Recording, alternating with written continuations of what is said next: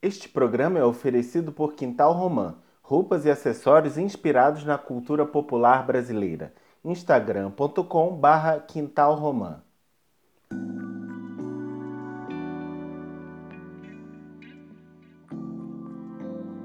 Oi, gente! Estão se cuidando? Estão usando máscara? Este é o podcast Sente o Som. Eu sou Felipe Gomes e toda semana eu recebo um convidado para a gente falar de música de maneira afetiva, sentimental. No programa de hoje vamos ouvir Cláudia Coutinho. Cláudia é cavaquinista do Moça Prosa e vai falar de Clara Nunes, Carlinhos do Cavaco e Valdir Azevedo. Cláudia também conta como para ela é difícil estudar ouvindo música. Para quem está chegando agora, saiba que eu faço uma playlist com as indicações dos convidados. Então, para ter uma porta de entrada para os artistas mencionados no programa, siga a playlist Sente o Som Podcast no Spotify. O link da playlist está na descrição do episódio. Se você gostar do programa, não esqueça de assinar o feed para receber os novos episódios. Aperte o botão seguir e ajude a espalhar para quem ama falar de música. Essa semana eu ouvi muito Tim Maia.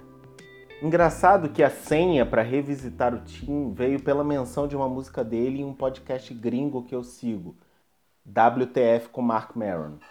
O apresentador falou de uma música chamada Nobody Can Live Forever. Essa música não é das mais conhecidas do Tim. Eu nunca tinha prestado tanta atenção nela e fui catar. É uma letra bonita, existencial, vale a pena ouvir. Depois disso, fui ouvir a discografia começando do mais antigo e vindo até Tim Maia Disco Club.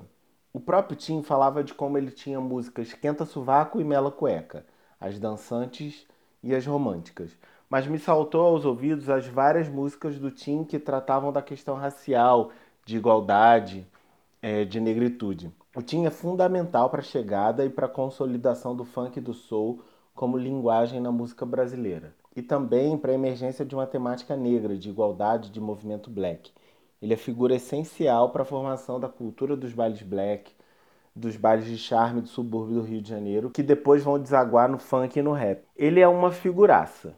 Tem muita coisa para falar dele, né? Tem toda a questão da seita, da, do universo desencanto, os discos racionais que são super cult, são super foda. Enfim, tem muito assunto. Eu já li a biografia do Nelson Mota, vi a peça com o Tiago Abravanel umas duas vezes, vi o filme que tem o Babu Santana, mas quero lembrar de uma história que eu nunca esqueço, que é uma história de fã. Entrei num táxi, estava tocando um CD do Tim Maia e comecei a conversar com o taxista. E o cara era fanzaço do Tim. Ele começou a me contar umas coisas com um brilho nos olhos, sabe? Com um sorriso no rosto, é, falando de como ele corria atrás do Tim quando tinha show e às vezes ele ia para mais de um lugar na mesma noite. E que, ao contrário da fama que o Tim tinha, ele nunca tinha tomado cano, nunca tinha ficado ido para um show que não aconteceu. Que às vezes demorava pra caramba para começar, mas que rolava e que era sempre foda. Quando ele falou da morte do Tim, tinha saudade na voz dele. Isso me tocou e eu nunca esqueci dessa conversa, dessa relação de fã e artista.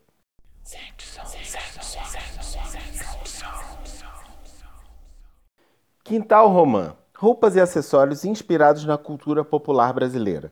Siga Quintal Romã no Instagram para conhecer esse trabalho artesanal feito por mãe e filha. A Quintal Romã vende máscaras, saias para danças populares, camisas para todos os gêneros, estandarte para decorar a casa e muito mais. Quintal Romã envia para todo o Brasil. Entregas a combinar. instagram.com/quintal romã. No programa de hoje vamos ouvir Cláudia Coutinho. Cláudia é musicista, cavaquinista, professora de música e integrante do Moça Prosa. Na última sexta-feira, 9 de outubro, saiu o single Somos Todas Maria em todas as plataformas digitais. Somos Todas Maria é uma composição de Luana Rodrigues, Jaque Rocha e Cláudia Coutinho, nossa convidada. O Moça Prosa é um grupo de samba só de mulheres que já tem oito anos de estrada Começou na região portuária do Rio de Janeiro, na Pedra do Sal, e faz hoje em dia suas rodas no Largo de São Francisco da Prainha, antes da praga do coronavírus, né? Saudade da roda do Moça Prosa. Moça está lançando um EP com seis músicas, uma por vez. Fiquem de olho nas redes do Moça para as próximas músicas que vão ser lançadas. Tem mais música autoral delas e composições de Nilce Carvalho. Tem também Feijão Queimado de Will Freitas e Ponto das Caboclas de Camila Costa. Vamos ouvir a Cláudia. Poxa, recentemente aconteceu uma coisa muito bacana. É, eu passei uma temporada de pouco mais de um mês na casa da minha mãe recentemente. E nessa, nesse período aí, é, eu acabei encontrando na casa dela um, uma pilha de, de LPs antigos, né? São os LPs que, que tanto ela quanto meu pai escutavam desde que, que eu nasci, assim. E aí eu fui ouvindo as, esses LPs, né? Durante esses dias lá, essa temporada, e mergulhei, assim, nas minhas maiores referências, né? Entre essas referências, destaque maior assim para Clara Nunes, né? Tinha muitos LPs, tem, né, na verdade, muitos LPs da Clara Nunes nesse nesse acervo aí da minha mãe. Nossa, como como a Clara é uma referência forte para mim assim, em vários aspectos, né? Tanto quanto cantora, intérprete, como como personalidade mesmo assim, né? A Clara, ela, ela não cheguei a ter oportunidade de vê-la em vida, né? Quando eu nasci, ela já tinha, já tinha falecido, mas como ela se tornou uma referência fundamental, assim, para mim. É, como intérprete, como personalidade também, acompanhando, assim, é, material que a gente tem acesso dela, né? Das pessoas que falam sobre, sobre ela. É, o repertório que ela traz de, de compositores brasileiros, assim, dos mais diversos, né? de, de diversos, quando eu falo assim, de regiões diversas, né?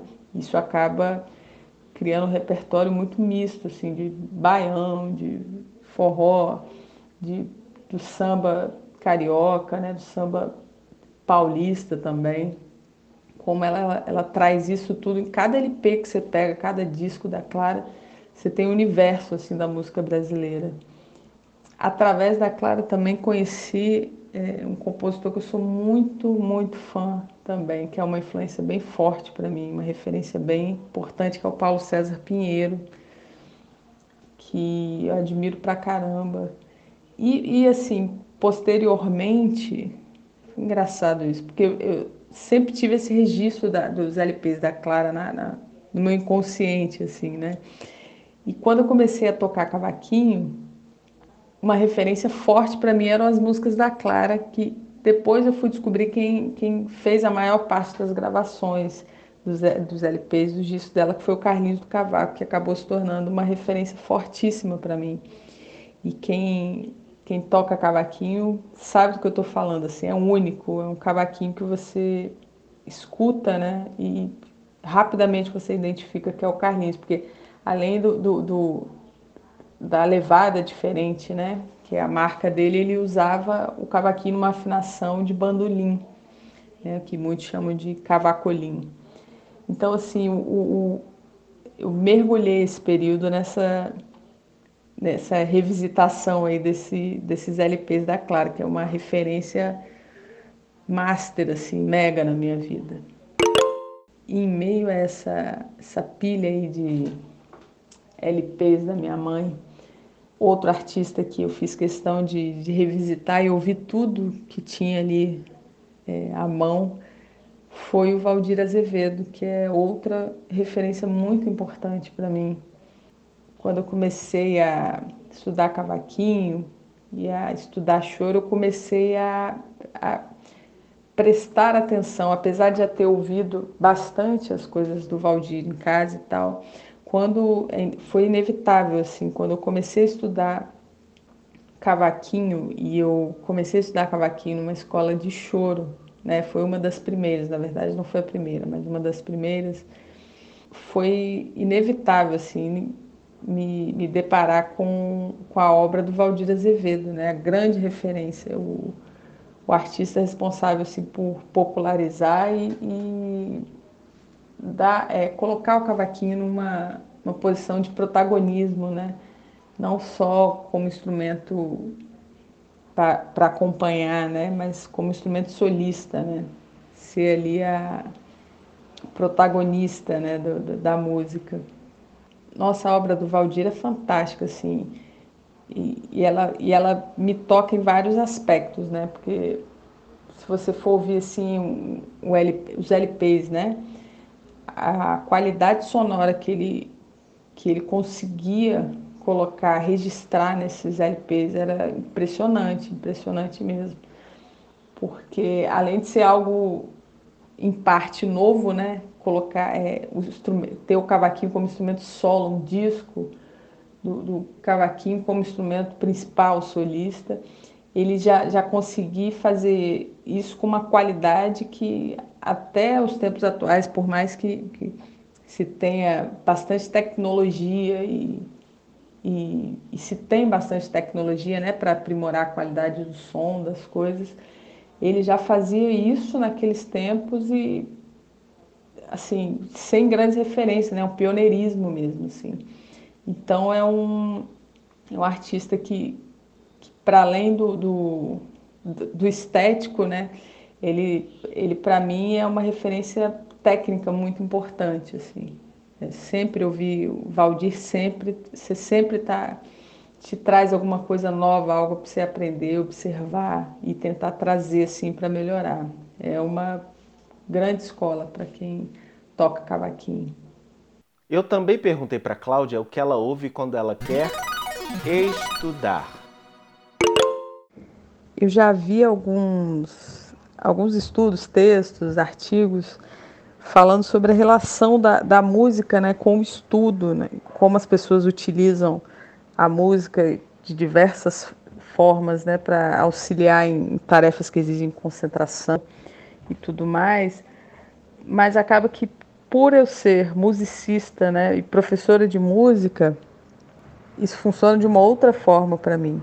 Né? A, como a música é meu objeto de estudo diretamente, eu não consigo estabelecer essa relação, né? Porque eu acabo me concentrando exclusivamente no, no, que eu estou ouvindo, né? Na música em si, é o objeto principal.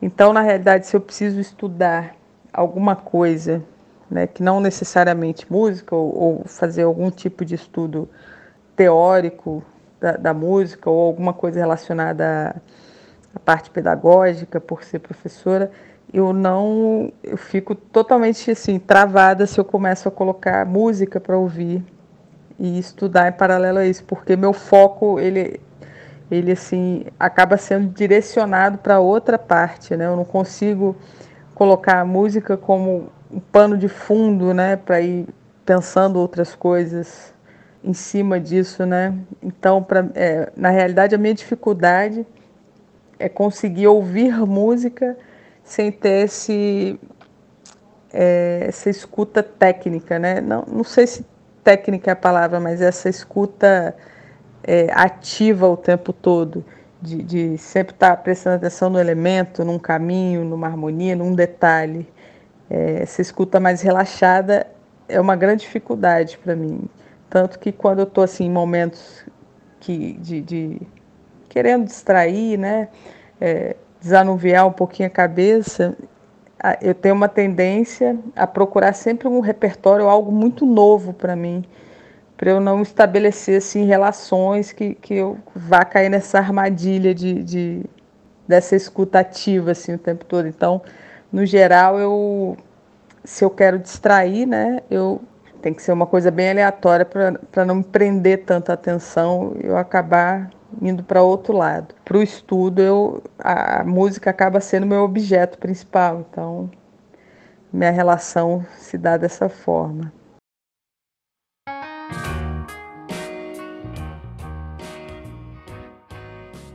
É isso, gente. O Moça Prosa está lançando um EP com seis músicas, uma música por vez. Somos Todas Maria está disponível nas principais plataformas digitais. Fiquem de olho nas redes do Moça Prosa para as próximas músicas a serem lançadas. Ouçam a playlist do programa Sente o Som Podcast no Spotify. Se você gostou do programa, assina nosso feed para receber os novos episódios. Por hoje é só, pessoal. Até a semana que vem. Abraços!